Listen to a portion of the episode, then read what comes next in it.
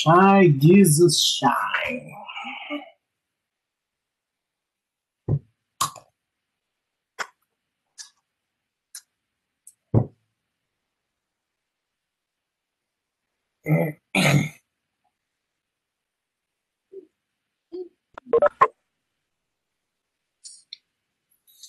Bom dia, Gabi. Bom dia.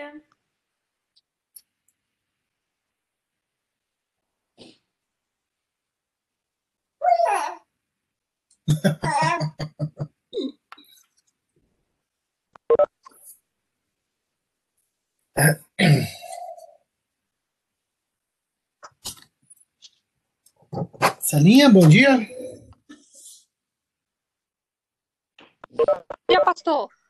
Bom dia, bom dia. Hoje eu não tenho minha classe, então eu tô vindo para outra. Camila, bom dia. Vamos que Bom vamos. dia, meu povo, bom dia.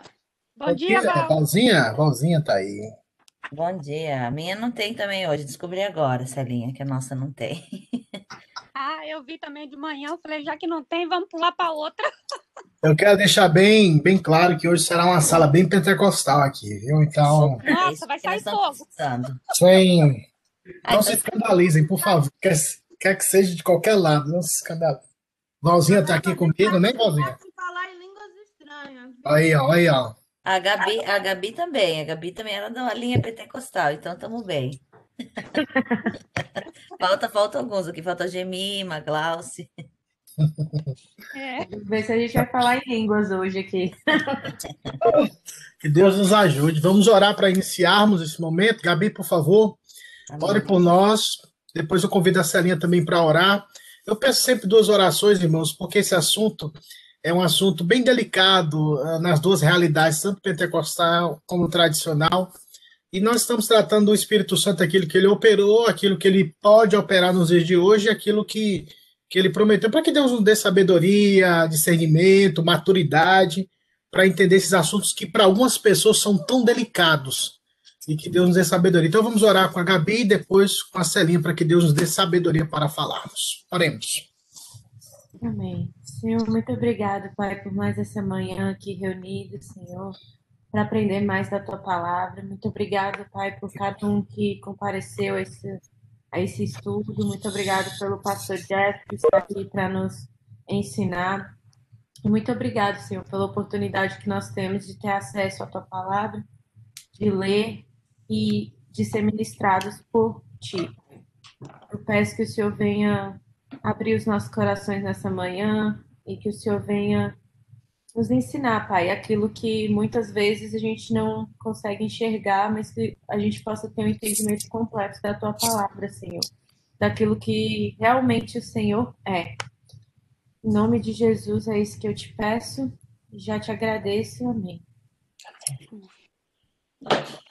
meu Deus amado, Pai eterno querido, nós queremos louvar esse dia, Pai, nós queremos te agradecer, colocar a nossa vida no teu altar, ó Pai, te pedir que o Senhor esteja guardando e protegendo a cada um de nós.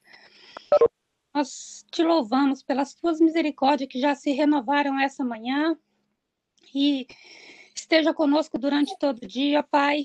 Abre, Senhor, a nossa mente, o nosso coração para receber uma porção da tua palavra e que principalmente nós possamos colocar em prática, Senhor, a partir do esclarecimento que o teu Santo Espírito vai nos dar, ó Deus. Nós te louvamos por tudo que o Senhor tem feito, por tudo que nós já aprendemos até aqui, e nós queremos ser fiéis, ó Pai, à tua palavra. Por isso, fala conosco mais uma vez essa manhã, ó Deus. Obrigado pela vida do pastor Jeff, dos irmãos que estão se disponibilizando para escutar a tua palavra e que nós possamos praticar tudo isso que nós aprendemos de ti, ó Pai. Fica conosco, ó Pai, em nome de Jesus. Amém. Amém, amém. Ah, sejam bem-vindos a todos aí que eu, né, não pude saudar, mas sejam todos bem-vindos. Meus irmãos, duas coisas antes de iniciarmos. Primeiro, eu sempre gosto de ambi- ambientalizarmos nesse contexto de, de piedade e de, de, de devoção ao Senhor quando nós tratamos de alguns assuntos tais como esse, entre outros, para que tenhamos uma abordagem mais piedosa, de entendimento compassivo e numa perspectiva de humildade. Porque a academia teológica sem esse ambiente de piedade pode gerar soberba, arrogância e usarmos isso não para edificação, mas para o combate, para brigas e discussões. Então, por isso é que eu gosto e prezo muito para que tenhamos esse ambiente, é, um ambiente é, cristão, um ambiente piedoso. Segundo, qualquer pergunta ao decorrer da aula, fique à vontade para fazer colocações ou acréscimos, ou relembrar alguma pergunta que, caso eu tenha esquecido, que foram feitas alguns questionamentos, eu tenho eu trouxe algumas respostas, mas se porventura esquecer, falo, pastor, e aquele ponto, pastor, isso, tá bom? Então, fique à vontade para fazerem perguntas, colocações, para que nós tenhamos um, um, conhecimento, um proveito maior dessa aula, dessa lição. Pessoal, nós vamos tratar de três pilares que praticamente regem o movimento pentecostal nos dias de hoje. Novamente, o movimento pentecostal é diferente do movimento neopentecostal que nós vamos tratar mais à frente. Esse movimento pentecostal, na semana passada, nós entendemos que ele nasceu lá na Rua Azusa, em Los Angeles, em 1906, no avivamento, num reavivamento espiritual que eles chamam que é o início do Pentecoste, onde um grupo que se reunia naquele local, em um prédio, começaram a falar em línguas e terem profecias e visões. Dali surgiu o movimento pentecostal que hoje é conhecido no mundo através das igrejas, principalmente a Assembleia de Deus é, e outras igrejas que decorreram da Assembleia de Deus, um desdobramento. Então, basicamente, o movimento pentecostal preza por esses três pontos. Claro que há outros pontos, tais como o, usos e costumes, a, isso nas convenções mais antigas, que hoje também algumas assembleias estão, de boa em relação a isso. Mas a mulher usar saia, não cortar o cabelo, aqueles padrões estéticos que nós conhecemos. É, mulheres sentar de um lado, homem de outro, homens do outro lado, cantar os hinos. Eles, eles têm a harpa cristã. Nós temos o, o Inário, o Batista tem um cantor cristão, cada um tem o seu seu seu, seu reduto de, de músicas, né? Então, vamos trabalhar de forma básica nesses três pontos. Hoje tentaremos finalizar línguas estranhas. Domingo que vem, curas, e no próximo domingo, profecias e visões. Então, se você quiser saber do futuro e ter uma visão da sua vida, daqui três aulas, tá bom? Hoje nós vamos falar nós vamos tentar criar algum contexto de línguas estranhas, né? Vamos que vamos. Esse tema, vocês, com certeza vocês já ouviram, línguas estranhas. A versão, e eu trouxe aqui, coloquei as duas versões, a versão Almeida e corrigida e a versão atualizada. A Igreja Presbiteriana do Brasil, e acredito também aqui no meio de vocês, vocês usam, nós usamos a Almeida atualizada. Na Almeida, revista Almeida corrigida, que é usada muito no meu pentecostal, há uma diferença que pode criar ou que criou esse entendimento equivocado. Você pode observar nesses dois versos qual a diferença que você pode encontrar que te chama a atenção quando você lê esses dois versos do mesmo texto em versões diferentes? Tem, tem. Qual seria, Daniel? Um começa falando por que o que fala e outro fala. Não, como é? Esquece. Cancela. Claro que tem essas questões gramaticais, mas assim. Vou dar uma dica. Próximo língua. O que, é que você tem? Ali tem uma diferença, pois quem fala. A, a língua estranha, outra língua, né? Isso, acho que, obrigado, Gabi. Uma das, o principal foco ali da diferença das versões é que na versão corrigida fala o que fala língua estranha. E a atualizada fala, pois quem fala em outra língua não fala homens, mas senão a Deus. A palavra estranha, na revista corrigida, se você tem uma Bíblia revista corrigida, lá no começo, você vai observar que tem algumas orientações, como na Almeida atualizada também tem. Então, eles vão exemplificando: olha, nós traduzimos essa Bíblia da fonte tal. Se você encontrar o nome Senhor em letras é, garrafais, é porque é o nome do Senhor, tetragrama, YHWH. Tem várias orientações no início da Bíblia. Quem não gosta muito de ler aquelas orientações que estão nas primeiras páginas. E na revista corrigida, tem uma orientação lá que eles falam assim: que toda palavra que você encontrar em itálico, que é inclinado, né? todas as palavras que você encontrar em itálico nesse texto, elas foram introduzidas para dar um sentido maior à expressão. Então, eu, eu no, no, no celular, se você tiver um aplicativo, aquele, o, deixa eu ver qual é o nome do aplicativo, é o, aqui tem Holy Bible, mas é aquele que você vai identificar e ver lá que a, essa palavra da Almeida corrigida, ela está em itálico, a palavra estranha. Ou se você tiver a Bíblia papel. Então a palavra estranha não, não se encontra nos manuscritos mais antigos. E quando você analisa em outra língua, em língua estranha, você fala assim: opa, é uma língua estranha. Outra língua. Isso dá mais argumento para aqueles que defendem essa perspectiva da, da, das línguas estranhas ou do falar em línguas. Mas quando você vê atualizada, atualizada fala em outra língua. Se um pastor coreano, isso eu tentei, deu uma confusão na minha cabeça, eu participei de um congresso da PECOM, eu acho que foi em 2019, em Água de Lindóia, e chamaram um pastor coreano para pregar. E o irmão traduziu, né? Aí tu sabe que a gente que, né, como minha mãe fala, pobre é bicho besta, né? Eu tava ouvindo a pregação em coreano e tentando entender o que o coreano falava. E eu, tipo, eu não sei porquê, mas eu tava tentando interpretar, mas tava, tava dando dor de cabeça, era confuso demais. Mas parece que o, o coreano me chamava mais atenção do que a tradução em português. Então, aquela língua para mim era uma língua estranha.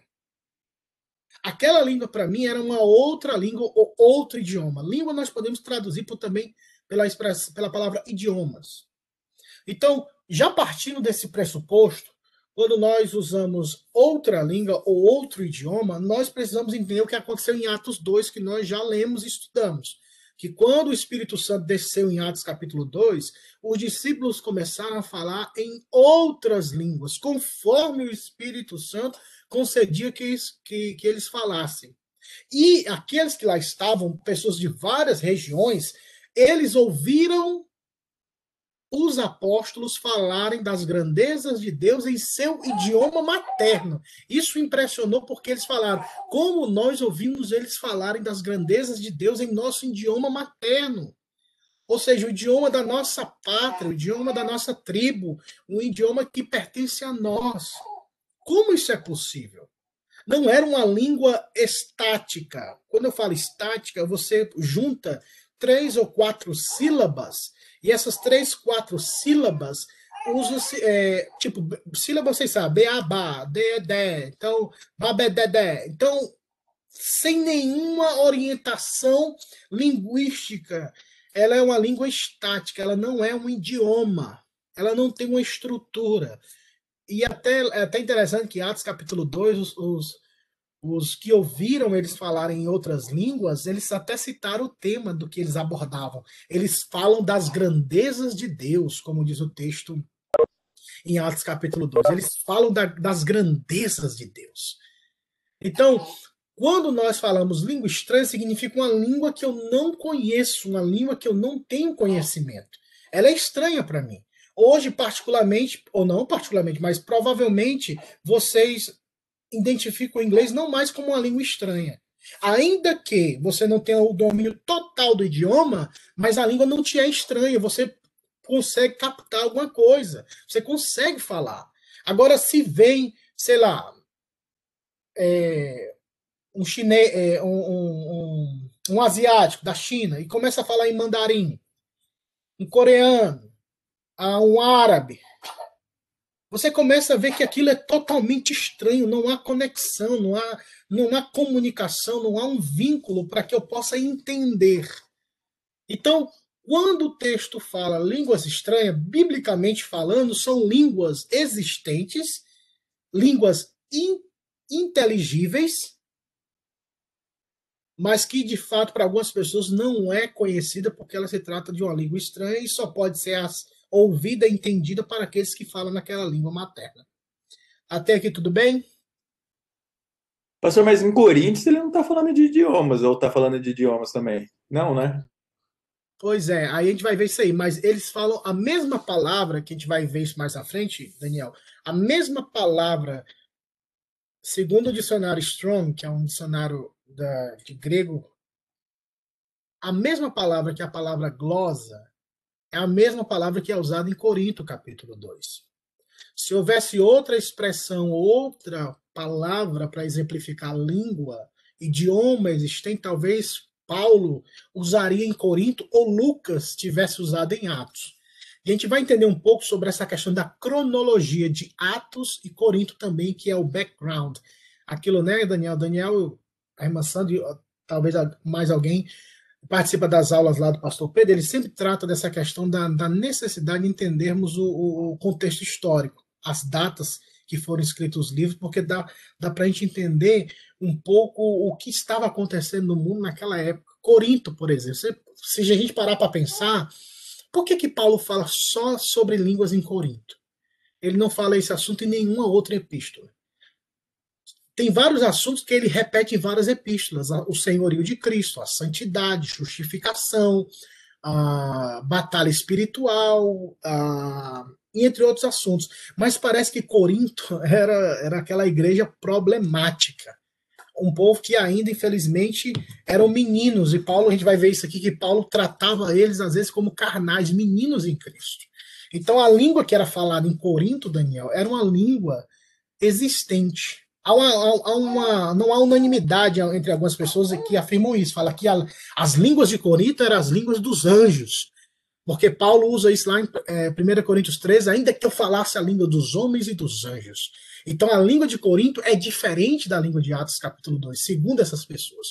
Mas se você analisar a palavra que é usada para línguas em Corinto, é a mesma palavra usada em Atos 2, que é a palavra grega. Só para no, no, a título de informação, eu não sou muito fã de ficar repetindo palavra grega, porque fica língua estranha para vocês, né? Porque quem não sabe grego vai falar o quê? Eu não sei nem o que é isso. Eu estou acreditando que o pastor está falando verdade. então, mas é a palavra glosa. Então, é a palavra que significa idioma existente, língua falada.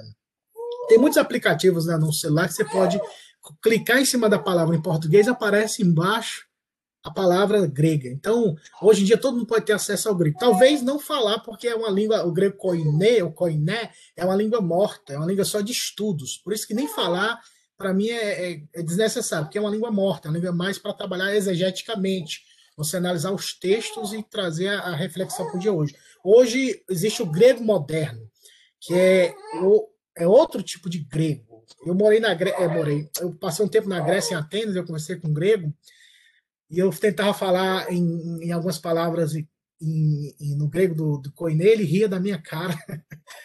ele ficava se zombando, mas, claro, é amizade e tal. E ele falava que essa língua era morta, era a língua bíblica e tal, e hoje é o, grego moderno, dá para entender mais a construção de algumas frases e palavras são totalmente diferentes. São oito tipos de grego, desde a época de Cristo até os dias de hoje. Tem um grego clássico, grego koiné, o grego moderno e assim sucessivamente. Primeiro de tudo, nós precisamos entender que esse sinal aconteceu e foi real. O falar em línguas existiu, irmãos. É um fenômeno, uma visitação do próprio Deus, como o texto fala, Atos 2, Atos 10 e Atos 19. Atos 2 foi a descida do, no, no Pentecostes.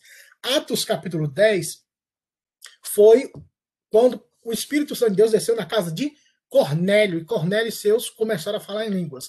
Atos 19 foi a descida do Espírito Santo em, é, na, na região de Éfeso. Eu gosto assim, a gente tem que parar para pensar nisso, irmãos.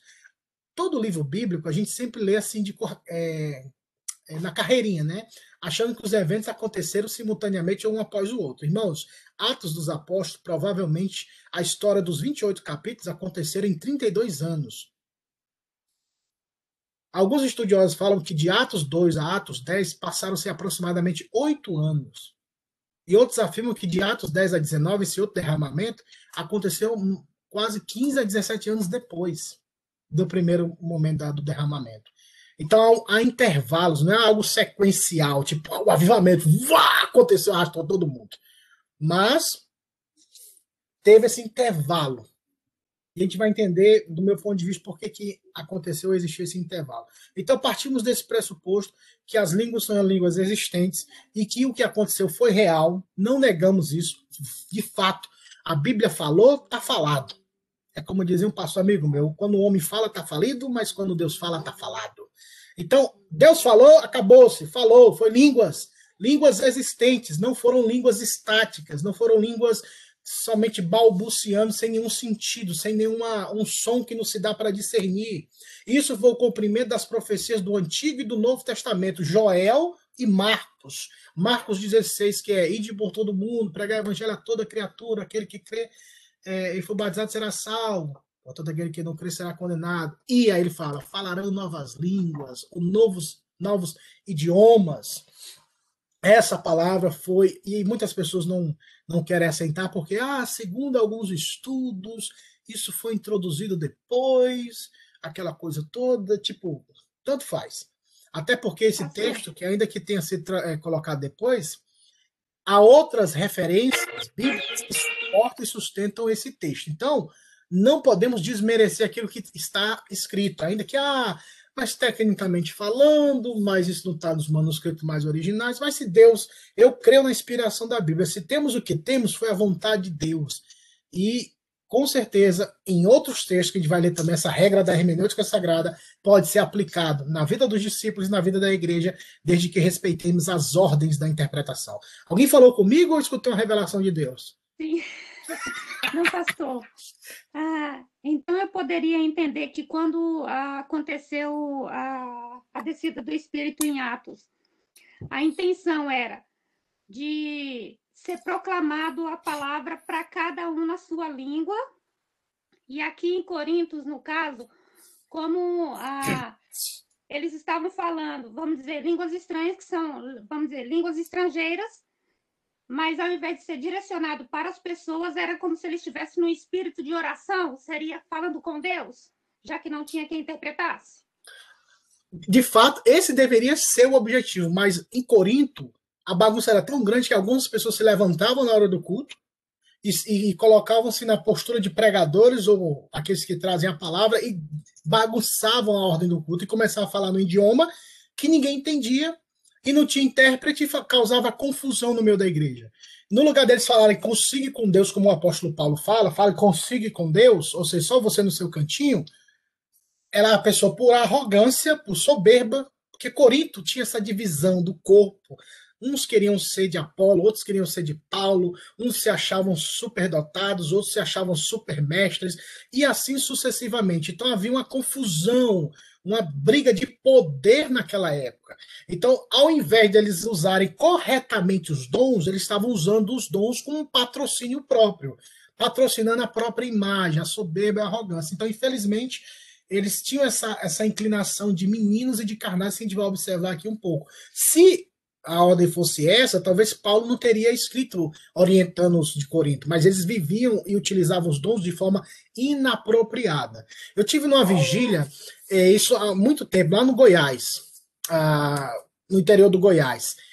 E tinha um irmão que ele era professor de inglês. E a gente estava lá na oração da madrugada, e todo mundo orando, aquela coisa, e ele do lado, ele. E eu observei que ele falava inglês na oração dele. Eu não sabia inglês naquela época. Ainda também não sei muito, cabe dentro de um papel. Mas eu observei algumas palavras. Ele falava, olhando para o céu, orando. Claro que todo mundo estava orando ali, cada um orando do seu jeito, no sentido de cada um tinha sua oração, né? Aquela oração bem presbiteriana, né? Um após o outro. Mas todo mundo estava orando juntos. Aí eu, do lado dele, escutando ele, ele ficou de costas e olhava para o céu e orava em inglês. Para mim não fazia sentido. Para mim, eu não estava sendo, entre aspas, edificado, mas ele estava orando consigo e com Deus. Claro que pelo fato da, da oração ser oração onde todo mundo orava junto, aquela oração é, conjunta, mas ele estava tendo um momento onde a alma dele estava sendo edificada, porque ele sabia o que ele estava orando. Ainda que fosse em outra língua, ele sabia o que ele estava orando. Talvez ele não queria que a gente soubesse o que ele estava orando, né? Mas, mas o importante é que ele estava orando uma língua estranha para mim, talvez para os demais, acredito eu. Mas a alma dele orava bem, porque ele orava em espírito. Em mistérios ele falava com Deus. A gente sempre tem aquela questão de usar alguns termos da Bíblia. Em mistérios ele fala com Deus. Que mistério é esse, irmão? É tanto mistério. Às vezes, por nós temos essa inclinação tão mística que a palavra mistério a gente já vai lá para o lado transcendental. Se um, como eu falei, se um chinês começar a falar em mandarim aqui nessa aula, você falar assim, isso é mistério para mim, isso é enigmático, porque a Bíblia foi escrita há quase dois mil anos e ela tem um contexto e um vocabulário que muitas vezes passa longe do nosso, do nosso contexto é, de sentido. É mistério, mas não um mistério místico, mas um mistério de não ter conhecimento de ou de algo, entendeu? Não ter essa aproximação. Pastor, e assim, uma coisa que eu queria que o senhor falasse também, é, isso dá margem até para ação de demônios dentro da igreja também, né? Porque eu fico pensando assim, na igreja que eu era anteriormente, tinham várias congregações, só que não tinha um padrão entre as congregações. Então tinha uma das congregações lá que era você visitava, era a mesma coisa que você entrar num terreiro de macumba mesmo. E daí você chegava lá e essa palavra mistério é muito complicada, porque daí você chega e não, você não tem como argumentar, porque tudo é mistério. Você vai falar o quê?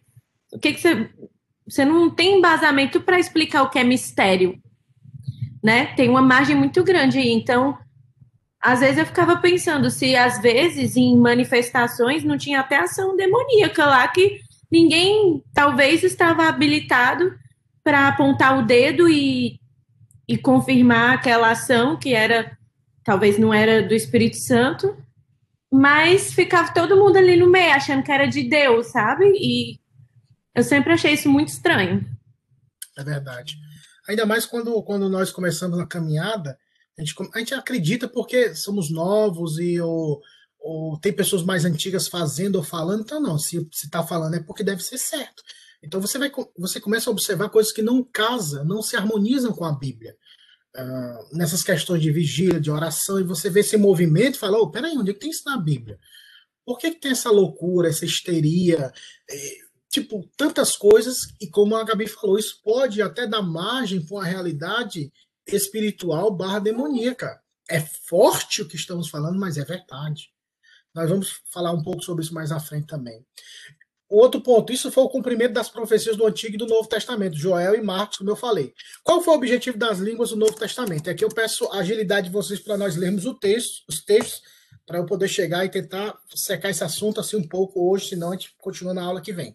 Alcançar as nações. Atos 1,8, texto conhecido, é, que todos nós conhecemos, não é verdade? E recebereis poder ao descer sobre vós o Espírito Santo, e ser-me-eis minhas testemunhas, minhas testemunhas em Jerusalém, Judéia e Samaria e até os confins da terra. O intuito é vocês receberão poder, não é para ficar dentro de igreja, fechado, cantando para o outro, trocando figurinha entre crentes, brigando entre vocês. Vocês têm que ir pregar o evangelho. A missão é falar, porque o Espírito Santo, como nós falamos na aula, algumas aulas atrás, a missão do Espírito Santo é falar de Cristo, irmãos. O próprio Deus, o Senhor Jesus falou: Ele vai me glorificar. Então, quando Cristo não é glorificado, o Espírito de Deus não está agindo. Em Mateus 28, o, é a grande comissão, né? Ide, portanto, pregar o evangelho a toda criatura. Aquele que crê e for batizado será salvo. E ele continua dizendo: ensinando-vos a guardar todas as coisas, tudo que eu vos ensinei. E eis que estou convosco até a consumação dos séculos. Alcançar as nações, foi o que a, a Celinha falou. Quando o Espírito Santo desceu em Atos, é para mostrar: olha, eu quero alcançar as nações, eu quero alcançar os povos. Chega de centralizar tudo em Jerusalém, chega de centralizar as coisas nos templos. O próprio Senhor Jesus falou isso em João 4. Lembra-se da mulher, da mulher do. Uma mulher samaritana quando ela disse, onde é que eu adoro, Senhor? Será em Jerezim? Será no Monte Jerusalém? Jesus disse, mulher, eu isso que eu te digo que a hora virá, e já é chegada a hora, onde os verdadeiros adoradores adorarão o Pai em espírito e verdade. Tipo, não importa o local, chega dessas questões templáticas, né? Podemos assim dizer. Mas onde estiver um verdadeiro adorador que adora o Pai em espírito e verdade, esse tais o Pai o procura. Os procura. Então, alcançar as nações. Segundo ponto, mostrar para os judeus convertidos que os gentios também participariam desta aliança. Olha, se você entender a mentalidade de um judeu na época de Cristo, eles eram totalmente racistas, segregacionistas. Não é preconceito falar isso, não, mas é a verdade. Quem se lembra de Jonas? um judeu. Deus, olha, eu quero salvar Nínive. Jonas falou, eu quero é que eles morram. Eu quero é que todo mundo morra e eu não vou, eu vou, eu vou me esconder nesse barco aqui e vou embora. Jesus, Deus, aí eu gosto de Deus, assim, eu amo Deus por causa disso, porque quando ele escolhe uma pessoa, ele escolheu e acabou. Se tem, ah, não, se não fizer, Deus bota outro. Não, se Deus escolheu você para fazer algo, vai passar 30 anos. Se você não fizer, ele te joga dentro da boca do peixe, você vai sofrer até você dizer, ah, eu agora eu faço, Deus, me perdoa que agora eu faço. Porque ele não muda. A Bíblia fala que os dons e o chamado de Deus são irrevogáveis. Quando ele tem um negócio com alguém, ele não muda. Quem muda sou eu. O ser humano muda. Troca de mulher, troca de casa, troca de carro, troca de tudo. Mas Deus não. Deus é imutável. Como diz a palavra, Jesus é o mesmo ontem, hoje e será eternamente. Ele escolheu Jonas. Quem vai é você. Não vou. Vai, você vai. Não vou. Vai, vai sim. E acabou indo. Pregou a palavra, disse que atravessou a cidade de Nínive pregando e tudo indica pela distância geográfica de Nínive, se ele pregou é, num período que foi dito lá na, no, no, profeta, ele saiu correndo na cidade pregando. Ele não foi pregando de casa em casa, saiu correndo e gritando: Deus está vindo, se arrependa, porque ele não queria que o povo se arrependesse. Mas Deus, até vendo a imperfeição do ser humano, opera. E a cidade toda se converteu. E é bem provável que Jonas pregou na língua hebra é, hebraica. E eles não entenderam. Mas o juiz estava vendo, olha, perceba de novo esse ponto. As línguas são sinais de juízo. E quando ele pregou em outra língua, por que esse cara tá falando? Esse cara tá ficando por isso, irmão. Quando você vê um doido na rua, para e escuta, viu? Olha, tenha cuidado. Escutem, viu? Ó, oh, que eu tô falando. Doido, às vezes, você tem que estar doido. Quer seja na rua ou no púlpito. Escute o doido. E as línguas, como ponto 3, e que as línguas são um sinal de juízo. É aqui eu quero que rapidamente vocês abram. Uma pessoa abre em 1 Coríntios 14, do 21 ao 22. Outra pessoa abre para mim, por favor, Isaías 28, do 11, 28, 11. E outra pessoa, Deuteronômio. Aqui eu errei, o, o, esqueci de botar o capítulo.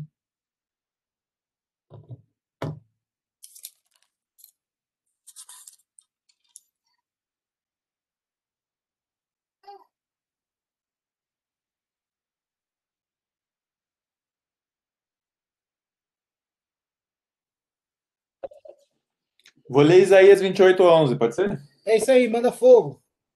Um, pelo que por lábios gaguejantes e por língua estranha falará o Senhor a este povo. Do 21 ao 22. Agora, 1 Coríntios 14. Na lei está escrito: Falarei a este povo por homens de outras línguas e por lábios de outros povos, e nem assim me ouvirão, diz o Senhor de sorte que as línguas constituem um sinal não para os crentes, mas para os incrédulos. Mas a profecia não é para os incrédulos, e sim para os que creem. Deuteronômio é capítulo 28, viu, irmãos? Deuteronômio 28, perdão, versículo 47 ao 50. Antes de quem achou ler Deuteronômio, escute o que eu vou falar. Lembra o que foi lido lá em 1 Coríntios 14, que foi lido agora. Paulo cita Isaías que as línguas são sinais de juízo. Aí o texto que foi lido em 28, Isaías 28, é o texto do profeta. Qual é o contexto? Isaías está dizendo para o reino, o reino do sul, se não, não o reino do no, o reino do norte, que seriam, seriam derrotados pelo rei, rei da Síria e serão levados cativos para a Síria. Antes do reino do sul, que era Benjamim e Judá, que eram as duas tribos que faltavam. As dez tribos, que era o reino do, do, do norte, foram levados. É, reino do norte. Isso na época de Isaías. E quando essa, esse grupo veio, tanto esse como os babilônicos, eles chegaram falando nas línguas dele, nas línguas deles. Isso eles não entendiam, mas o juiz estava vindo. Mas Deus já tinha falado isso há muito tempo atrás. Deus não não existe nada novo. A gente aqui não lê Bíblia, mas olha só, Deuteronômio 28, do 47 ao 50, por favor, alguém. Porquanto não servistes ao Senhor teu Deus com alegria e bondade de coração, pela abundância de tudo, assim servirás aos teus inimigos, que o Senhor enviará contra ti com fome e com sede e com nudez e com falta de tudo, e sobre o teu pescoço porá um jugo de ferro até que te tenha destruído. O Senhor levantará contra ti uma nação de longe, da extremidade da terra, que voa como a águia, nação cuja língua não entenderás, nação feroz de rosto, que não respeitará o rosto do velho, nem se apiedará do moço. Deus já estava falando da, da, da desobediência da nação de Israel. Se isso acontecesse, aconteceria isso. E olha que ele usa o texto que foi escrito por Moisés na repetição da lei de Deuteronômio.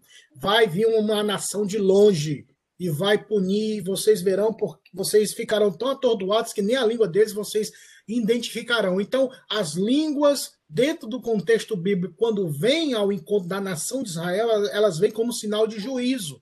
Algumas pessoas afirmam que quando foi manifestada as línguas em Atos 2, Deus já estava preparando Israel para a grande queda no ano 70.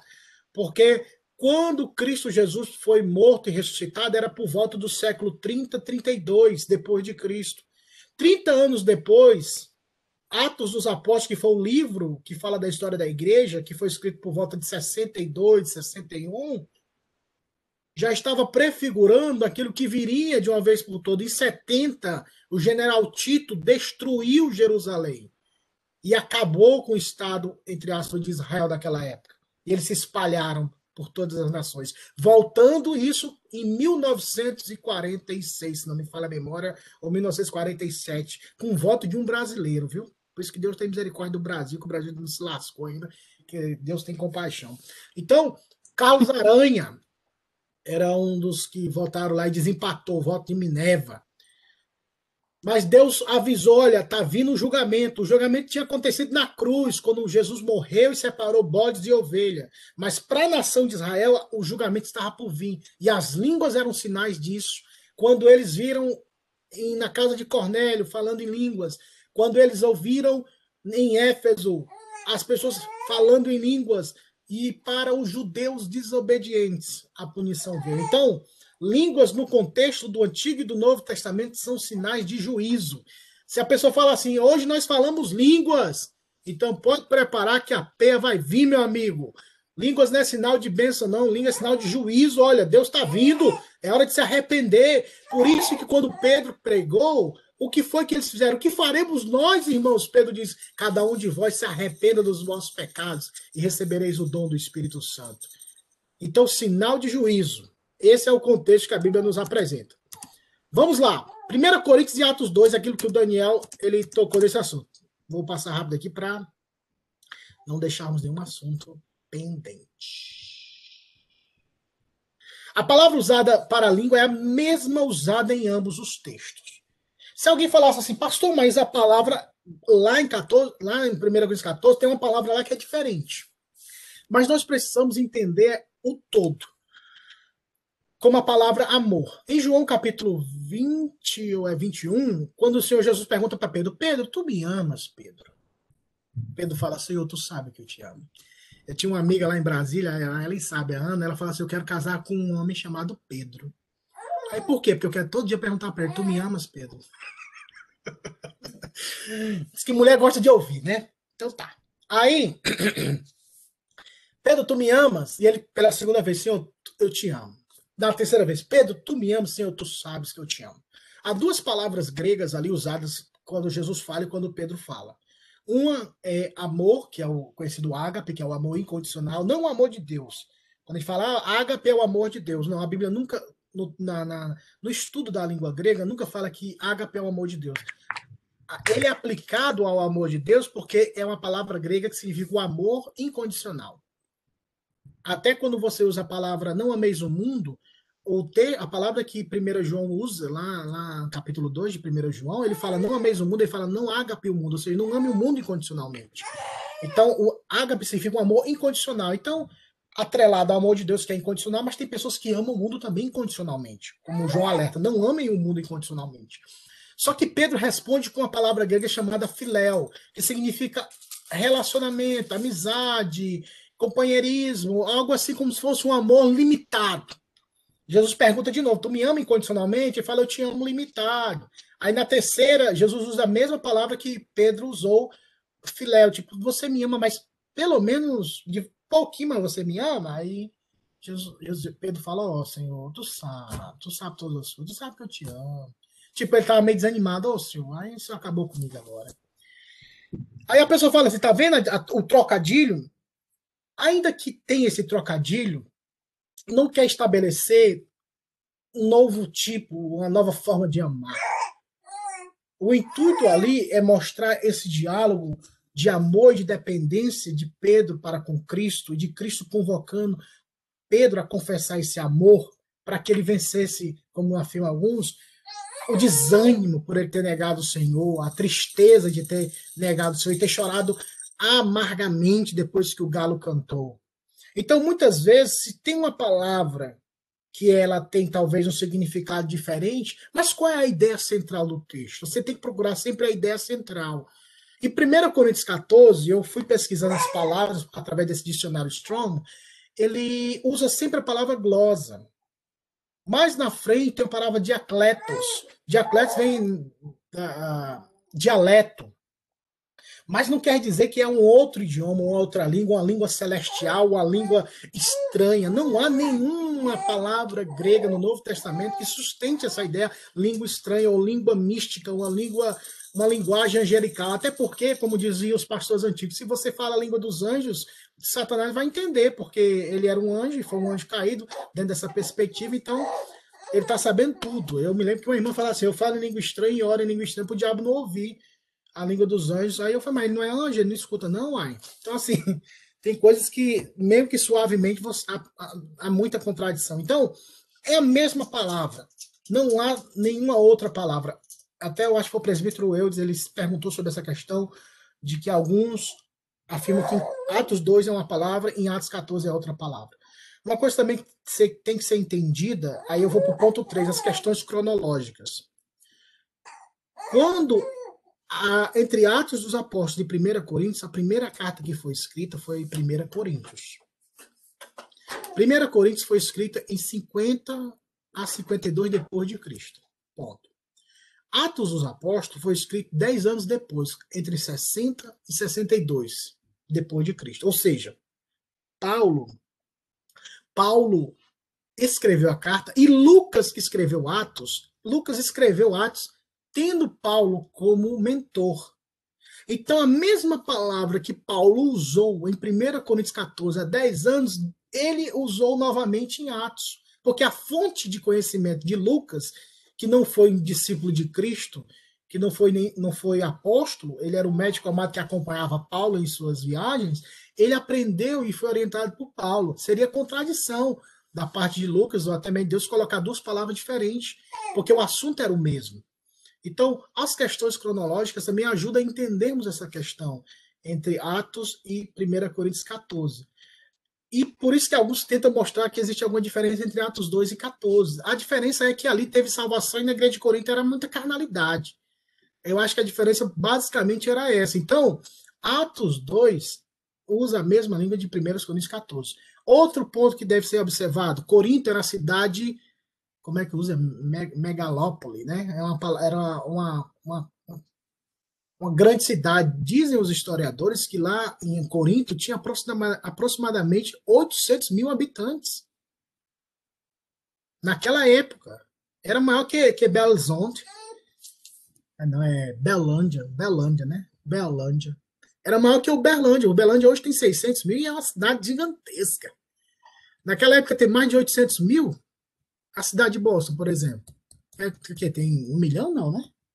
Seria basicamente uma população gigantesca. Nessa população tinha inúmeras nacionalidades, tinha era uma cidade portuária, muitas pessoas vinham de vários países, questões comerciais, era uma força econômica. E quando a cidade ela tem essa perspectiva de economia, de crescimento, várias nações migram para lá. Aqui em Boston, você pode ir em bairro que você vai ver o bairro dos latinos, o bairro dos brasileiros, o bairro Chinatown da vida. Onde você vai nesse mundo tem uma Chinatown, onde o bairro dos chineses, dos árabes, dos indianos. Então você vê essa, esse aspecto. Eu vi isso quando eu morei no Canadá, e eu andava no ônibus, no, no trem, rapaz, era coreano falando num canto, indiano no outro, árabe, porque lá as questões migratórias são maiores, né? As linhas de migração. Então você vê várias nacionalidades no mesmo ônibus e falando no seu idioma. Tem hora que você fica meio confuso. Porque um fala em árabe, o outro fala em, é, é, é, em português, espanhol, em coreano, em chinês. Então, nós precisamos entender esse aspecto multiétnico que existia em Corinto. Por isso, talvez, da necessidade de um dom lá. Por isso, da necessidade de ter esse dom ou essa perspectiva de falar em outro idioma existente. O ponto é o idioma existente. Em Corinto encontramos desarmonia e carnalidades. 1 Coríntios 3, do 1 a 3, vamos ler rapidinho. Primeira carta de Coríntios, capítulo 3, do versículo 1 ao versículo 3. Eu, porém, irmãos, não pude falar como espirituais, e sim como carnais, como a crianças em Cristo. Leite vos dei a beber, não vos dei alimento sólido, porque ainda não podeis suportá-lo. Nem ainda agora podeis, porque ainda sois carnais. Porquanto, havendo entre vós ciúmes e contendas, não é assim que sois carnais e andais segundo os homens? Nos três versículos que a irmã Sandra leu, os três, Paulo mete a pancada. Vocês são carnais, vocês são carnais e vocês são carnais. Nos três versículos, Paulo fala carnais, carnais, carnais. E, nesse aspecto de carnalidade, onde, onde existe a sexualidade desenfreada, a arrogância, a ceia do Senhor, em 1 Coríntios 11, que, ele, que muitas pessoas dormiam, era um juízo de Deus, porque eles comiam, parecia que estavam na glutonaria, num ambiente glutão, comiam quando os outros passavam fome, levavam vinho para a ceia, eles tomavam ficavam beberrões. Eles bebiam a tal ponto de não entenderem, por isso que Paulo fala: aquele que não entende o corpo e o sangue do Senhor vai beber e comer para o próprio julgamento, para o próprio juízo. Então, o ambiente de Corinto era um ambiente extremamente carnal e problemático.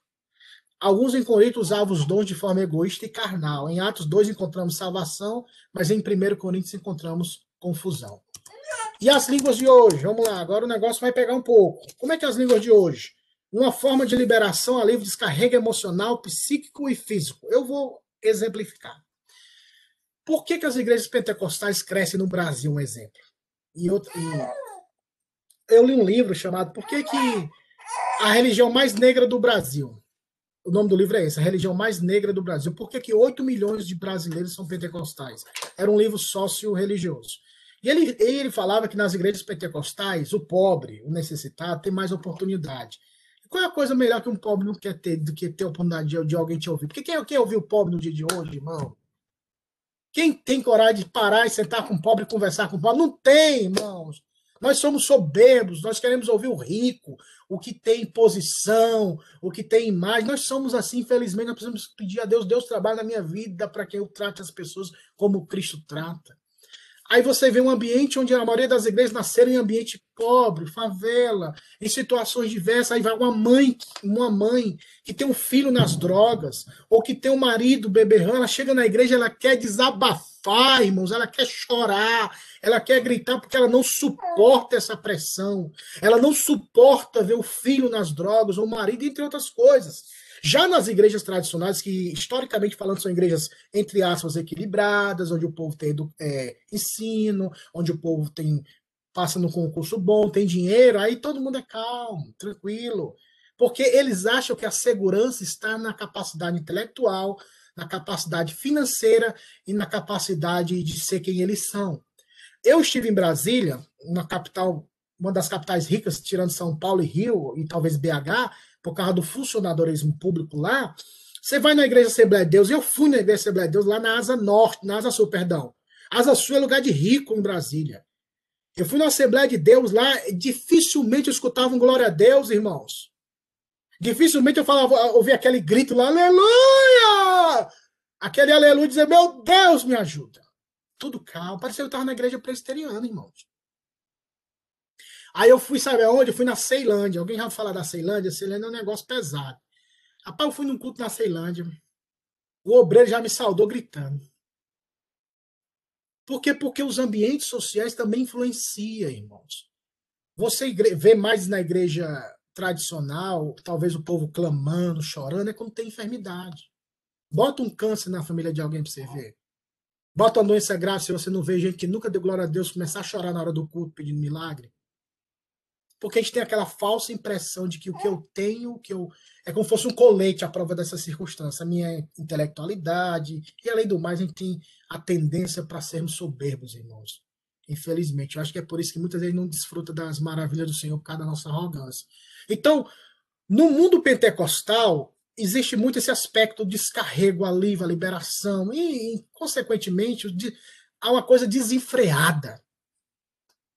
A oportunidade, numa igreja é, tradicional, é muito mais longo o processo. Para ser pastor presbiteriano, irmãos, é você atravessar um deserto, e aqueles que sobrevivem, meu irmão, ali é porque foi chamado para pregar mesmo, porque o processo de estudar demora anos. Você passa pelo presbitério, você, você, é, você é apertado, você é, você é humilhado lá, você é assim, a galera te arrocha de um jeito, arrochar, tá bom, irmãos? Apertar, entendeu? De uma forma que você fala assim, meu Deus. Então, todo o processo é mais longo. Na igreja pentecostal, você se converte hoje, amanhã você dá o testemunho. A pessoa, opa, você fala, você canta, traga o louvor aqui, minha irmã, traga o seu testemunho, eu me sinto parte disso. Eu me sinto que eu sou parte, eu vou cantar, eu vou treinar. Ah, sei lá, não tem nem voz, ninguém liga para isso, irmãos. Ninguém liga se ninguém é desafinado, se o cara toca errado. O importante é estar tá lá. Esse é o lado bom que eu respeito e admiro muito o mundo pentecostal. A gente, por uma nota errada, às vezes no louvor, a gente entra na guerra, briga. Hoje é horrível ver briga de conjunto de equipe de louvor, irmãos. Oh, meu Deus do céu. Mas tem umas brigas que você faz assim, esse povo é crente mesmo? Porque a gente briga por nada. Aí, ah, mas tem aquela coisa. E não entendemos o que é o sentido real da adoração. O único critério que Deus usa é aquele que tem fôlego, louve ao Senhor. Está respirando? Louve, abra a boca, cante. Agora, para agradar os ouvidos do povo, para rapaz, voz bonita não, não, não chama a atenção de Deus, não. O que chama a atenção de Deus é um coração quebrantado e um espírito contrito. Esse jamais Deus desprezará. Então, esse é um dos pontos das, da, do contexto que gera essas línguas. Aí a pessoa quer desabafar, então ela vê nas línguas essa forma de expressar, de chorar. E a igreja pentecostal te ajuda a fazer isso. Vem para cá. E eu nunca vi uma igreja pentecostal o povo calar a boca e olhar para trás. Dê um glória a Deus alto na igreja presbiteriana, todo mundo olha para você. Você já se sente intimidado. Aí você vai embora. Não é errado, irmãos. Não quero nem dizer que é errado ou é certo. Acho que tem que ter espontaneidade. Se você quer ajoelhar para orar, ajoelhe. Se você quiser dar um glória a Deus, dê, mas na hora certa, no momento certo. Glorifique a Deus. Entendeu? Eu acho que eu gosto muito da espontaneidade. Eu não gosto. Tem muita manipulação, tem muita. Isso eu não gosto. Eu não, não, não acho saudável em nenhum momento. Eu acho que o povo tem que é, ser espontâneo, mas existem vários fatores, comunhão com Deus, questões pessoais, familiares. Irmãos, a gente vive num contexto tão difícil, tão complicado, que precisamos retornar à Escritura para entendermos. Outro ponto, resultado da pressão e do constrangimento. Irmão, vocês já foram num culto pentecostal? Um culto mesmo assim. Eu levei minha sogra lá em Brasília. Um amigo meu, eu tenho a maioria dos meus amigos no Ceará são pentecostais, pregadorzão aí de Camboriú, essas coisas. E ele foi pregar em Brasília. Eu levei minha sogra, meu sogro e minha esposa quando eu estava lá em Brasília. Ah, meu, meu, meu, amigo meu vai pregar, ele quer conversar comigo e tal. Minha sogra, sabe como ela chamou o nome do culto? Ela falou assim: Eu gostei do culto porque é um culto funcional. Porque o que aqui é exercício toda hora, o povo sai correndo, sapateando. Então, para perder peso aqui, ela ficou com medo no começo, né? Que era aquele negócio que assustava, mas depois ela achou até engraçado o jeito dela falou: culto funcional porque saía correndo um, o outro saía pulando, suava, transpirava e falou assim: eu preciso disso na minha vida, queimar calorias. E o constrangimento, todo mundo está fazendo, por que, que eu não vou fazer? Todo mundo está pulando, por que, que eu não vou pular? E você é constrangido pelo ambiente. Ainda mais quando tem uns pregadores que falam assim: Ei, você aí, hein? Cara de delegado. Não fecha nem os olhos, esses olhos secos, língua de aço. Eu até me lembro desse nome. Você está em pecado, é por isso que você não dá glória a Deus, você é frio. Aí você se sente constrangido. O que você faz? Ou vai embora ou você. Eita glória!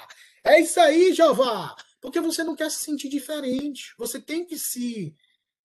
Ah, é, se adequar ao ambiente. Porque o ambiente te constrange. Quem já foi sabe disso.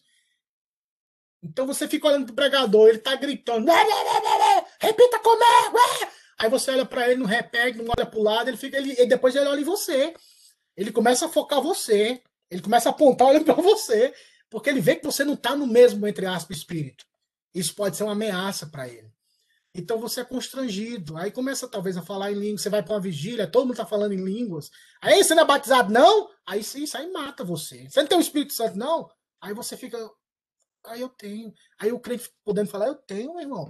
Fica muito constrangido. Ai, eu não tenho, não. Aí o cara repete dez vezes a mesma coisa. Ah, é verdade, eu preciso do Espírito Santo. Outro ponto, fingimento consciente. Às vezes isso acontece, irmãos. O fingimento por causa do ambiente o ambiente do fogo, da língua, então eu vou entrar nesse barco também. Plá, plá, plá, eu falo plé, plé, plé.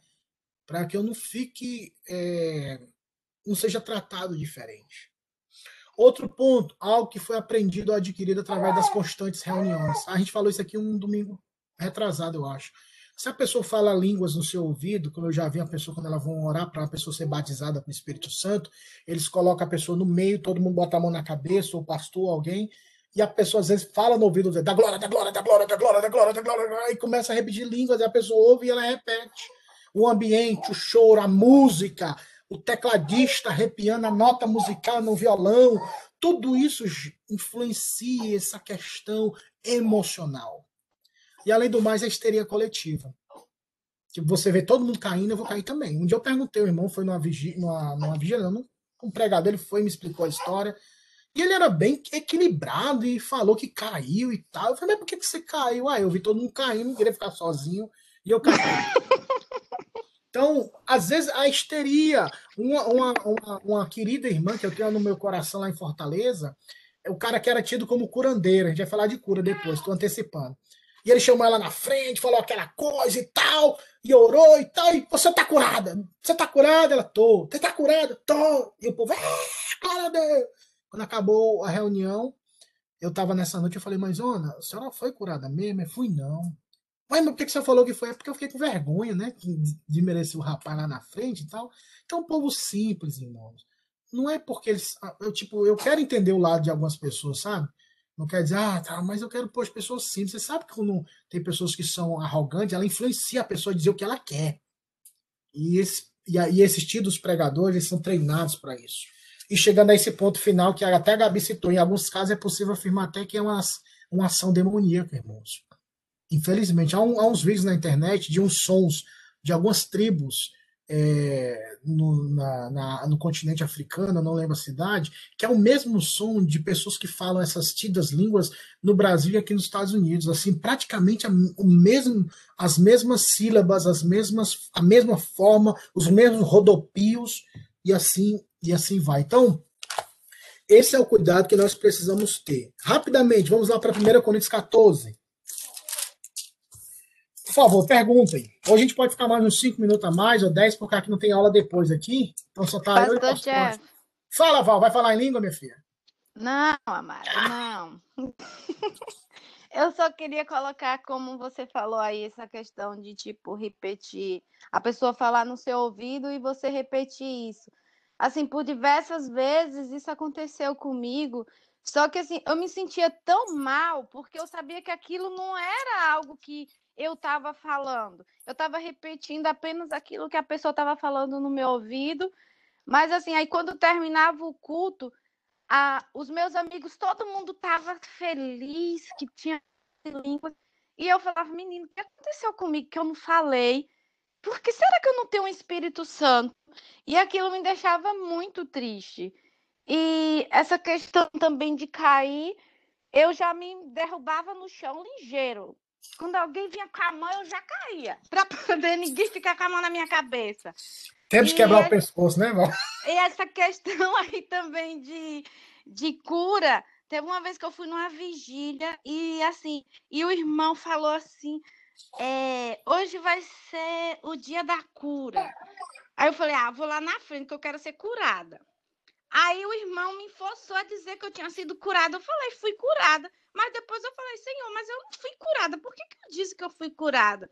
Então, assim, são, eram muitas questões que, assim, eu ficava bem perdida. Bem perdida. E eu falava, meu Deus, eu acho que eu tô num lugar errado.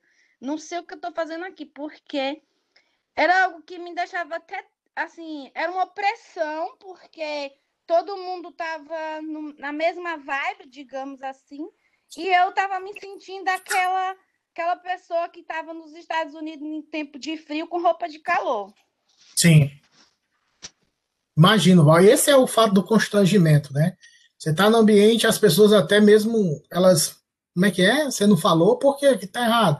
Ou é pecado, ou você não tem o Espírito de Deus, isso constrange a pessoa. Eu acho assim, esse constrangimento assim, desnecessário. Pastor, o que, que você sugere a pessoa fazer quando uma pessoa começa a fazer, falar em línguas do seu lado? Então, vai depender também do nível de intimidade que você tiver com essa pessoa. Se você tiver intimidade, você fala, você pode você entendeu o que você falou? Aí eu falei, se a pessoa fala, não, não entendi. Então, eu acho que você tem que estudar a Bíblia comigo, eu queria te convidar para a gente estudar a Bíblia, mas com todo cuidado, todo carinho, porque para algumas pessoas você pode até destruir a fé de uma pessoa, você pode até para alguns pentecostais isso é tão delicado. Se você tocar nesse assunto, eles vão dizer que você blasfemou contra o Espírito de Deus. Eu já vi muito, você, você pecou contra o Espírito de Deus, mano, você está seco, você não sente mais nada. Você pecou, você está condenado eternamente. Eu falei, sério, oh meu Deus. Então, por quê? Porque eles acham que a gente falar do Espírito de Deus, o Espírito Santo do Senhor, é blasfemar contra ele, não, não crer nessa ação. Mas a gente está analisando na própria palavra que ele deu. Então, Daniel, eu acho que dependendo da intimidade, ou você pode até soltar algumas pérolas, sentido, olha, você entendeu o que você falou? Aí a pessoa, não, não entendi não. Pois é, mas tu já leu que a 1 Coríntios fala sobre isso? Porque aí é o ponto que eu vou entrar agora. Se existir as línguas hoje, irmãos, elas são línguas inteligíveis, elas não são línguas estáticas. Essa língua não, não, são, não é línguas que está em Atos 2 e Atos 14. Não são línguas bíblicas. São frutos da imaginação ou de repetições. Se porventura Deus, através da sua soberania, visitar, talvez, a irmã Santa vai pregar lá numa tribo no meio da, da Amazônia, e de repente Deus surpreende ela e ela é, recebe esse dom por uma questão circunstancial do plano de Deus, e ela começa a falar. Beleza. Mas a, o que a gente vê hoje no movimento pentecostal, irmãos, não são línguas bíblicas do Novo Testamento. Não, e e outra coisa também que a gente vê claramente em todos os testemunhos que já foram dados até aqui, eu vivi muito tempo também é, em igreja pentecostal, é que é um negócio que não é para engrandecimento do nome de Deus e propagação do evangelho. É uma coisa para engrandecimento da pessoa mesmo. Tipo assim, para se a pessoa é espiritual ou não, se a pessoa está em santidade ou não. Então, não é para engrandecimento do nome de Deus, é tipo assim, para julgar aí, aquele irmão ali, ele não, é, não tá no espírito, não. Aquele ali tem o um espírito, aquele não tem. Então começa a virar aquela, aquela história da igreja, aquela conversinha, fofoca muitas vezes, que não é para engrandecer o nome de Deus. E pelo contrário, as pessoas que não estão falando em línguas acabam se afastando, porque aquilo não acontece com ela, então eventualmente ela vai acabar saindo da igreja ou algo do tipo, né? E uma coisa que me chamou muita atenção no 1 Coríntios 14, no versículo 22, é justamente que está falando aqui, de sorte que as línguas constituem um sinal não para os crentes, mas para os incrédulos. Mas é, a, a profecia não é para os incrédulos, e sim para os que creem. Então, até a minha Bíblia aqui tem os comentários do John MacArthur, e aqui eu estava lendo o comentário dele, tem um, tá falando assim, é, em outras palavras, esse dom não tem o objetivo na igreja quando todos os presentes são crentes. Então, achei muito interessante ler isso e entender também, porque realmente, se todo mundo ali já é crente, né, digamos assim, no contexto pentecostal, a gente fala, é, aceitou Jesus, já está ali estudando a Bíblia, aprendendo, está ali, né? Naquele contexto, para quê? Realmente, qual o objetivo daquilo? E vendo, olha, analisando os anos que eu passei na igreja pentecostal, realmente não tinha um objetivo a não ser de realmente deixar as pessoas constrangidas e frustradas quando elas não se encaixavam naquilo por algum motivo. Então, é, inclusive, eu passei uma situação muito triste, assim, para mim, meu pai era pastor de uma igreja e meu pai, é, apesar de ser um pastor na igreja pentecostal, ele se converteu na presbiteriana. Então, na igreja dele, não era muito avivado, digamos assim, não tinha manifestação e tal desse jeito, né? E aí, quando ele foi transferido para uma outra congregação, ele foi, ele voltou para Brasília e eu e o Marcelo continuamos em Palmas nessa congregação que ele era pastor. E aí chegou um novo pastor.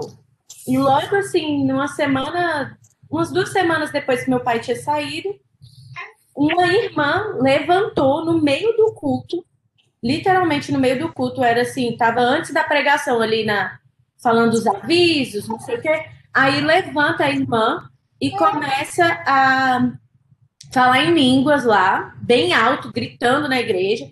E daí dizendo ela que ela estava traduzindo a língua que ela estava falando. Então ela falou em línguas e começou a falar em português. E aí ela começou a falar assim: é, essa igreja aqui é, estava, estava pensando que o pastor anterior, no caso meu pai, é, não estava em santidade.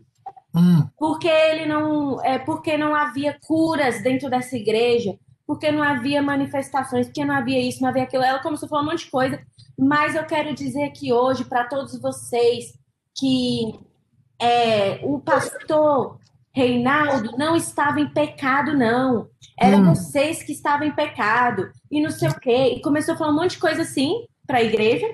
Aí a irmã terminou de entregar o recado dela lá, sentou, o culto continuou. Quando foi no fim do culto, o que me deixou mais assim chocada com a situação foi o fato de várias pessoas da igreja vir até a mim pedir desculpa. Pedir desculpa e falar para eu ligar para o meu pai e pedir desculpa por eles, entregar a mensagem deles para o meu pai, porque essas pessoas estavam realmente pensando que meu pai, o pastor da igreja, estava em pecado. E que aquela. Mas depois que a irmã falou no culto, eles entenderam que eles estavam pensando errado, então eles tinham que pedir perdão pro meu pai. Hum. Então, assim, olha a situação. Aí eu fiquei pensando, gente, você anda com o seu pastor aqui sete anos dentro dessa igreja. Meu pai era o pastor presente, de dentro da casa das pessoas, de ir na igreja, de, sabe?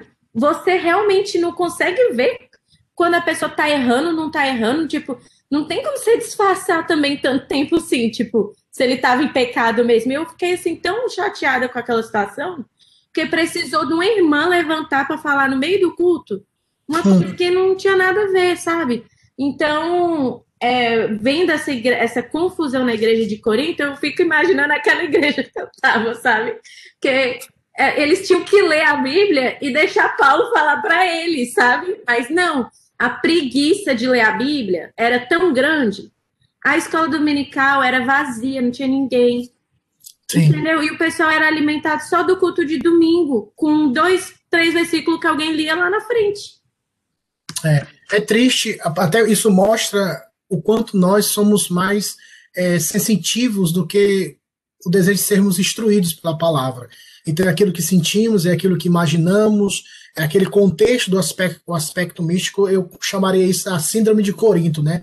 Que hoje acontece em muitas igrejas. É por isso que o apóstolo Paulo, lá no verso do capítulo 14, rapidamente, pessoal, para a gente encerrar, no versículo 34 do capítulo 14 de 1 Coríntios, ele fala assim: conservem-se as mulheres caladas na igreja. Isso aqui causa uma, um reboliço santo Manda a mulher ficar calada, mas, por exemplo, esse exemplo que a Gabi deu, de uma mulher que levanta na hora do culto, interrompe a, a forma. Então, Paulo está falando dessa bagunça, o contexto é de bagunça. 1 Coríntios 14 é para fazer, para criar a ordem. Vocês estão todos desorganizados. Uma pessoa que fala numa língua estranha, numa língua outro idioma, vai lá na frente ficar falando. Qual a edificação? É só para dizer que sabe? É só para dizer que tem um conhecimento? Isso acontece, pessoal. Isso acontece muito, infelizmente. Eu quero ler três versos do primeiro, de 1 Coríntios 14, não dá para a gente ler ele todo, mas para termos a ideia onde Paulo quer chegar. Já lemos o versículo 21 e 22, mas eu quero ler para vocês o versículo 23 de 1 Coríntios 14. Se, pois, toda a igreja se reunir no mesmo lugar, e, e todos se puserem a falar em outras línguas, no caso de entrarem doutos ou incrédulos, não dirão porventura que estáis loucos? Perceba que Paulo usa a palavra incrédulo, indouto. Indouto é é uma pessoa que não tem conhecimento, uma pessoa que não é versada, não é uma pessoa entendida. Então, por que Paulo usou essa palavra indouto, aquele que não conhece outro idioma? Porque o idioma era existente, irmãos. O indouto, ele não conhece o pró- ele não conhece senão o próprio idioma. Até mesmo de forma simplória, no interior do Ceará, um pastor batista foi pregar na, numa, numa igreja, um pastor da capital, e isso o meu professor de seminário falando para mim, ele trouxe o sermão, e ele falou, pastor, com todo respeito, eu posso ver o seu sermão antes de senhor pregar? Não é que eu duvido das questões teológicas, é porque o povo é muito simples, pastor, aqui. Então, até a forma do senhor se expressar, isso pode, para ele, ser normal, mas o povo não vai entender, pastor.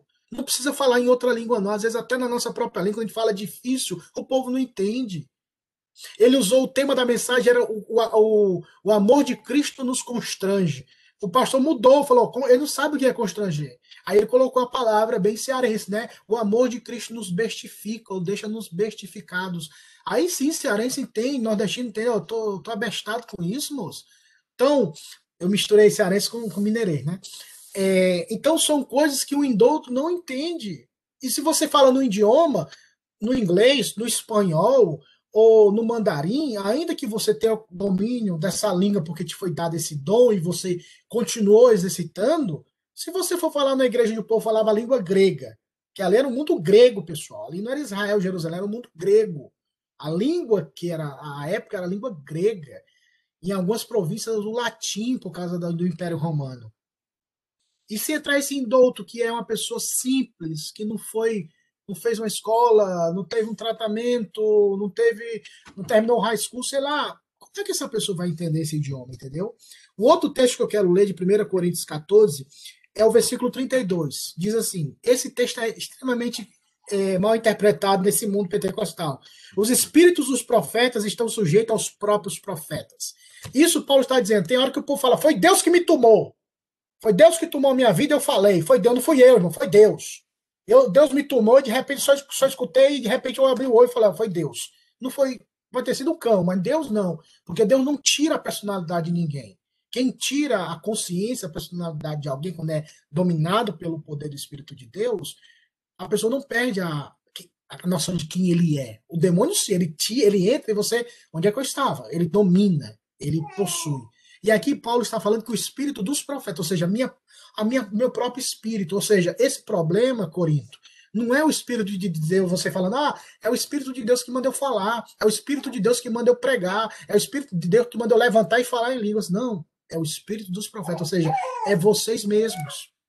Vocês têm que ter o domínio sobre vocês. Não, não queira dizer que é o espírito de Deus, mas é o próprio espírito de vocês. É a própria arrogância de vocês. São vocês mesmos que criam essa situação. Se vocês querem verdadeiramente viver dessa forma, faça isso. Se submeta à ordenança. E para finalizar, versículo 37. Se alguém se considera profeta ou espiritual, reconheça ser mandamento do Senhor o que vos escrevo. Isso é o mandamento. Então, no caso o Daniel perguntou, o que é que eu falo? Lê 1 Coríntios com ele, Daniel. Se você tiver liberdade com esse querido irmão, você primeiro se introduz e tal, fala, eu queria te ajudar, vamos conversar, vamos ler a Bíblia junto, vamos ler 1 Coríntios, o que é que fala? 1 Coríntios 14, ele é tão claro, ele é tão assim, porque hoje igreja, nas igrejas pentecostais todo mundo fala em língua de uma vez. É um negocinho, um negocinho desordenado. E 1 Coríntios 14, como Paulo falou, é mandamento do Senhor para quando existem os dons de línguas, que no caso são idiomas existentes. Caso não, 1 Coríntios teve a sua utilidade na época para o, o, contexto de línguas e para nos dias de hoje nós para termos decência e ordem naquilo que fazemos na reunião no corpo do Senhor.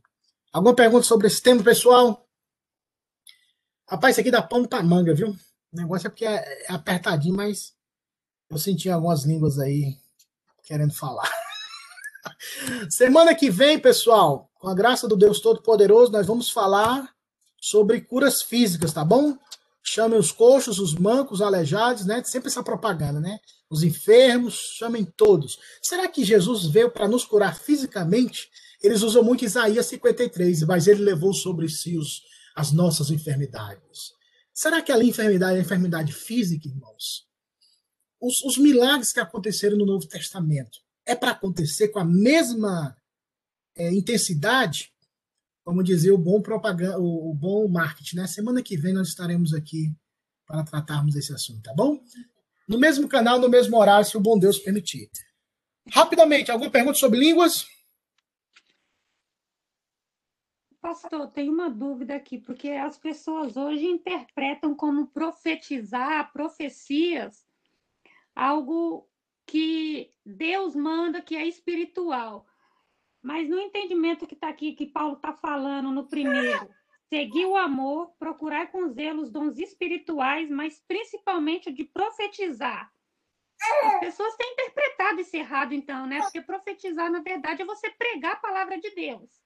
Fato, Eles muito estão bom. usando isso como algo místico, né?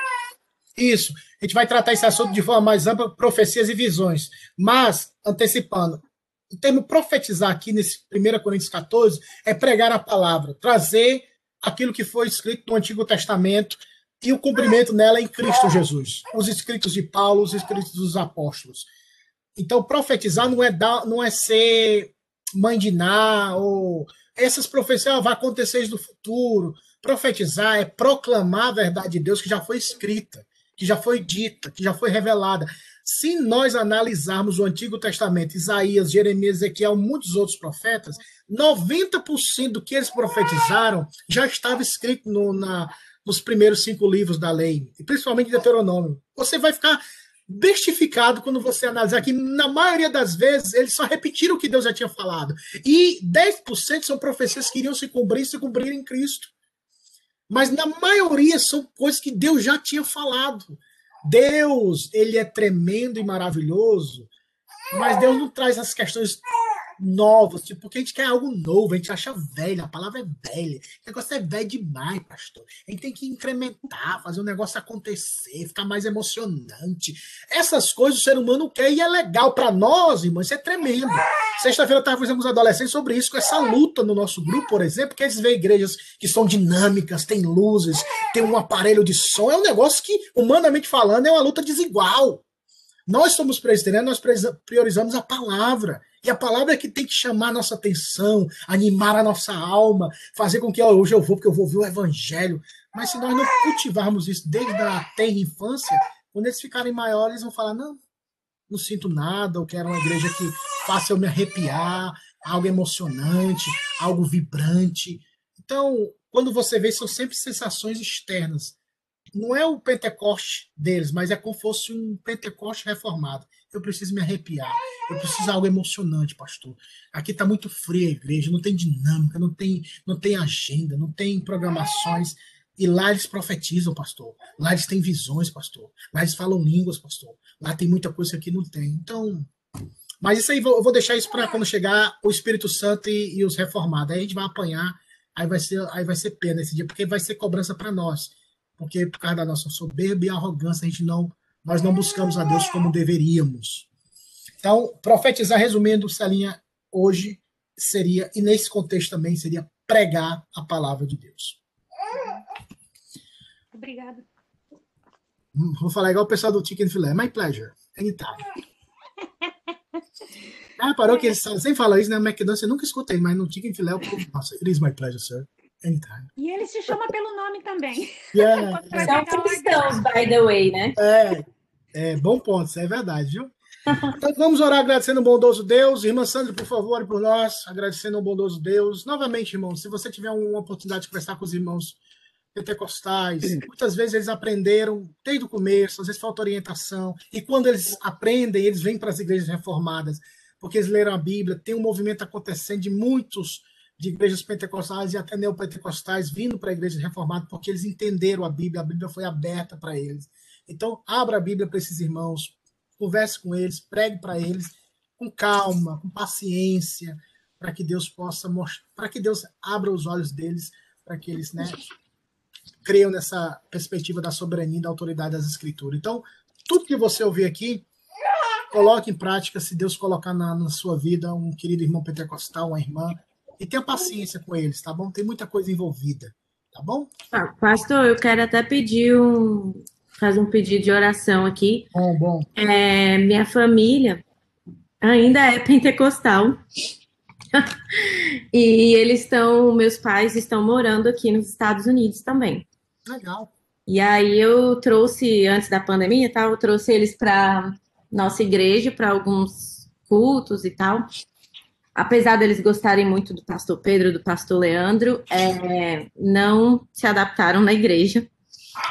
E eu tenho orado, assim, pedido, pedi, estou pedindo discernimento a Deus durante esses dois últimos anos em como abordar a situação, porque é cada vez mais que a gente aprende e recebe essa clareza da Bíblia, a gente vê o quanto que é, muitas questões eles ainda estão perdidos, sabe? Então não é só questão de Espírito Santo, línguas e tal, porque isso aí eu diria que é até o mínimo, né, da questão, mas questão de de assim, ah, tô sofrendo aqui nos Estados Unidos e isso é porque Deus está me castigando, o que, que eu fiz de errado, é, ou então é o diabo que está fazendo isso comigo e o que, que eu fiz para o diabo, tá, sabe, esse tipo de coisa. Então, assim, é, esse negócio de perder a salvação também é muito complicado.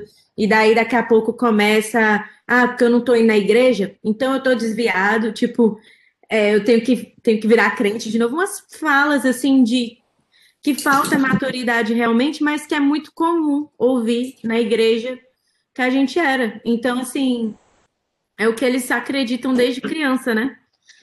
Então, assim, até orar pedido a Deus, porque até no início, ah, quando eles chegaram, eles achavam até que a gente estava desviado. Assim, pelo fato da gente não estar, tá, né, orando com aquela, né, com aquela coisa e tal, a gente ora mais reservada agora, tem, né, fala mais calmo.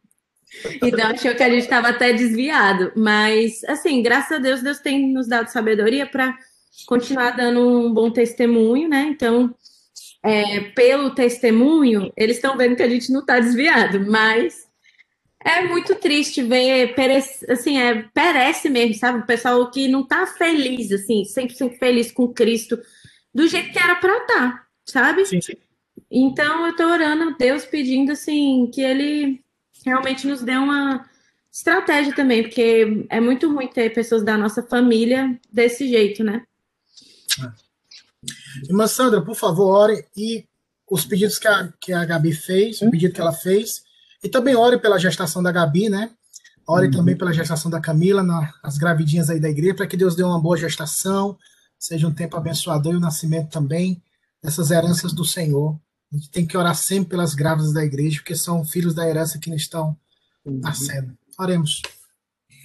Senhor, graças te damos, ó Deus, porque nós amanhecemos mais um dia, conforme a tua vontade, as tuas misericórdias já foram renovadas em nossas vidas. Obrigado também por essa oportunidade de podermos participar desse banquete, ó Deus, porque toda vez que a tua palavra é exposta, Pai, o nosso coração se enche de alegria, porque o Senhor traz ensino, o Senhor traz escuro, ó Pai, ao nosso coração. E nós te agradecemos por isso, te agradeço pela visita do pastor Jeff também, que o Senhor continue abençoando ele com essa disposição, ó Deus, com esse desejo de ensinar, com esse desejo de caminhar junto, ó Deus, com o teu povo. Muito obrigado, ó Deus.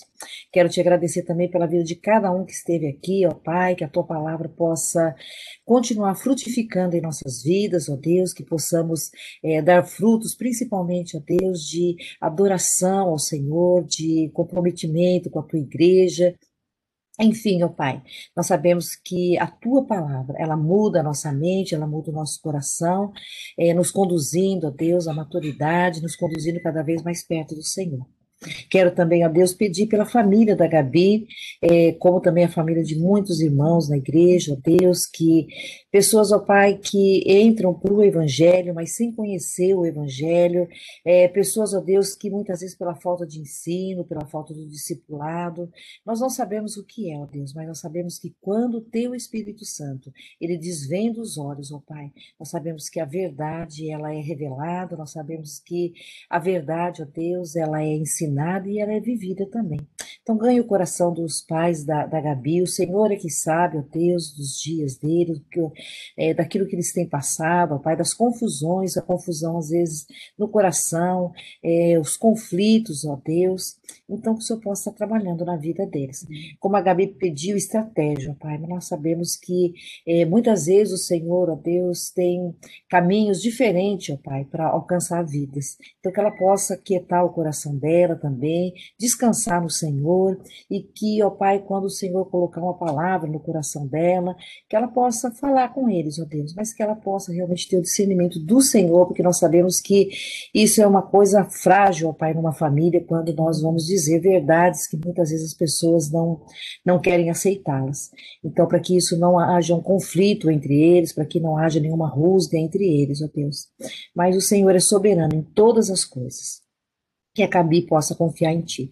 Obrigado, ó Pai, também pela gravidez dela, pela gravidez da Camila, obrigado porque até aqui, ó Pai, tem é, estado tudo bem, que elas continuem bem assim até o dia do parto, e que essas crianças, ó Pai, já desde o ventre de suas mães, elas possam já, ó Pai, serem alcançadas pelo Senhor que elas possam já, ó Deus, desde pequenininhas, quando elas nascerem, ouvir a tua palavra, amarem ao Senhor, Deus. Então, prepara o ambiente familiar, prepara o coração dessas mães, dos pais, ó Deus, para que eles possam cumprir essa responsabilidade deles, de ensinar os seus filhos, ó Deus, a andarem nos seus caminhos, a amar o Senhor, que é o principal de tudo, Deus. Muito obrigado por tudo mais, ó Pai. Nos dê um dia de paz na tua presença, o culto que foi cancelado, ó Deus, mas que a gente possa cultuar ao Senhor, ó Deus, porque o que foi cancelado foi é, o culto presencial, mas que nós possamos, como igreja, estarmos, ó Deus, cumprindo é, o nosso dever, que é o louvar, adorar ao Senhor, estarmos juntos, ó Pai, na live, seja lá o que for acontecer, mas que tudo possa correr a Deus de acordo com a tua vontade. Muito obrigado por tudo mais, ó Pai. Nós te louvamos, agradecemos em nome de Jesus. Amém. Amém. Amém. Deus abençoe. Como a irmã Sandra não sabia da questão do cancelamento do culto, então acompanhe nas mídias sociais. É... Eu quero ver a Hannah. o que, que, vai acontecer? Ela tá ali, a, a Ellen tá botando ela para dormir ali, a bichinha tá Tá meio estressadinha pra dormir. Tá reclamando, não quer dormir, não. Quer, aqui em casa é. até hoje reclamo pra dormir. Ah, o culto vai ser, vai ser uma palavra que você vai dar online. Eu não sabia, eu fiquei sabendo através da oração da irmã Sandra. Mas é. acompanhe, acompanhe lá, pessoal. E que Deus abençoe. Revelou, viu, pastor Jeff? Revelação aí. Revelação. Revelação através da oração. Foi na hora da oração, viu, Val? O negócio é. Tá? Ah, mas o pastor Pedro vai me pegar, viu? O pastor Pedro falar, aquele negócio aí de revelação aí, menino. É que ele colocou já nos grupos, né, cara? Ele jogou lá nas redes sociais. Aí eles falaram. É, é. então, meu povo, um bom domingo, que Deus abençoe. Tchau, Feira da alma, se alimente do tchau. Senhor. Tchau, tchau. Beijo, gente. Até mais tarde. Até mais tarde.